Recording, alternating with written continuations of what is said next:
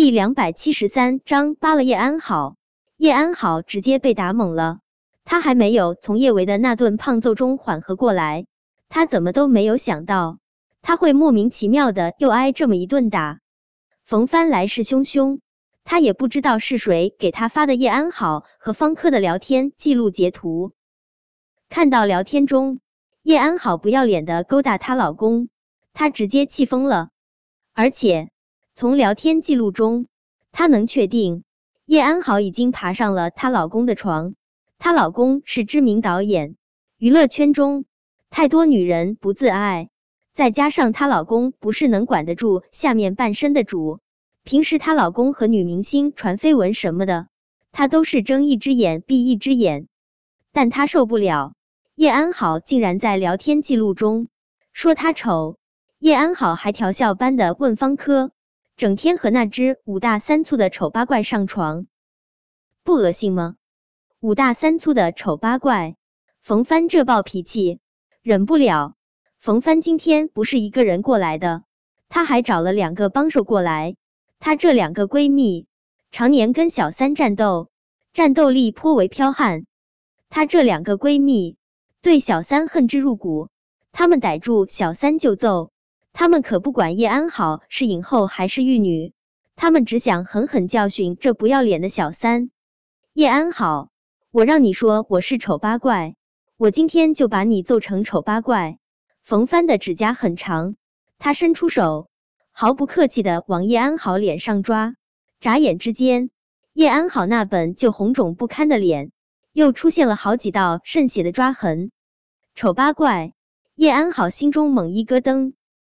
他在跟方科聊天的时候，的确是说过冯帆是五大三粗的丑八怪，但是这话方科是不可能告诉冯帆的。冯帆怎么会知道？看着来势汹汹的冯帆，还有他的两个帮手叶安好的粉丝也懵了。他们的女神高高在上，冰清玉洁，怎么会被人骂作是狐狸精？叶安好，你勾搭我老公，你不要脸！你这个恶性的小三，看我今天怎么教训你！不等冯帆招呼，她的两个闺蜜就已经扑了上来。她们两个一个扯叶安好的上衣，一个扯她的裙子。眨眼之间，叶安好就被他们给扯得衣不蔽体。叶安好，你不是喜欢做小三，喜欢脱了衣服勾别人男人吗？好，今天我们就让你脱个够！看看你能勾多少男人？叶安浩以为他今天顶多就是挨一顿打，他怎么都不敢想，冯帆他们今天竟然要当众脱光他的衣服。他是公众人物，他是要脸的。要是他今晚真的被当众扒了，不管他以后怎么洗白，他的演艺之路都彻底毁了。那些大制作的导演，谁敢用一个被当众扒了的演员？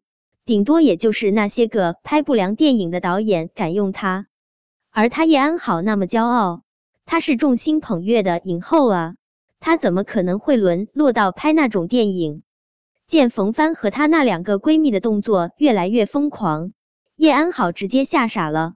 反应过来之后，他连忙护住他的胸口，他失声尖叫：“放开我！你们快点儿放开我！别碰我！”你们别碰我！救命！他们疯了！他们都疯了！方导，救我！救我！方科也没想到家中母老虎会过来，他喜欢叶安好的脸，也迷恋他年轻有活力的身体。看到他被人这么欺负，他是有些心疼的。但是那点儿心疼还不足以克服对家中母老虎的恐惧。方科生怕家中母老虎会跟他秋后算账。他默默看了叶安好一眼，就灰溜溜的从人群中离开。冯姐，你放了我好不好？我真的是冤枉的，我和方导之间清清白白。呸！冯帆一口直接狠狠唾在了叶安好脸上。叶安好，别在这里隔音我！你和我老公清清白白，你会发信息给我老公，问我老公你在床上伺候的他舒不舒服？叶安好，天底下怎么会有你这么不要脸的狐狸精？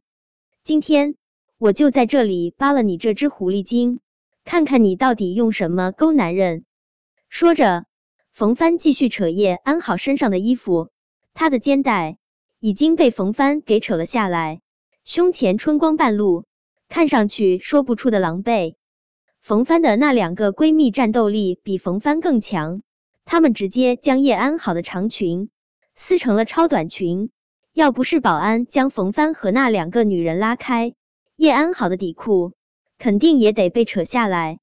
这场混乱的始作俑者叶小宝正在电脑旁边乐滋滋的欣赏着叶安好被冯帆等人狠虐。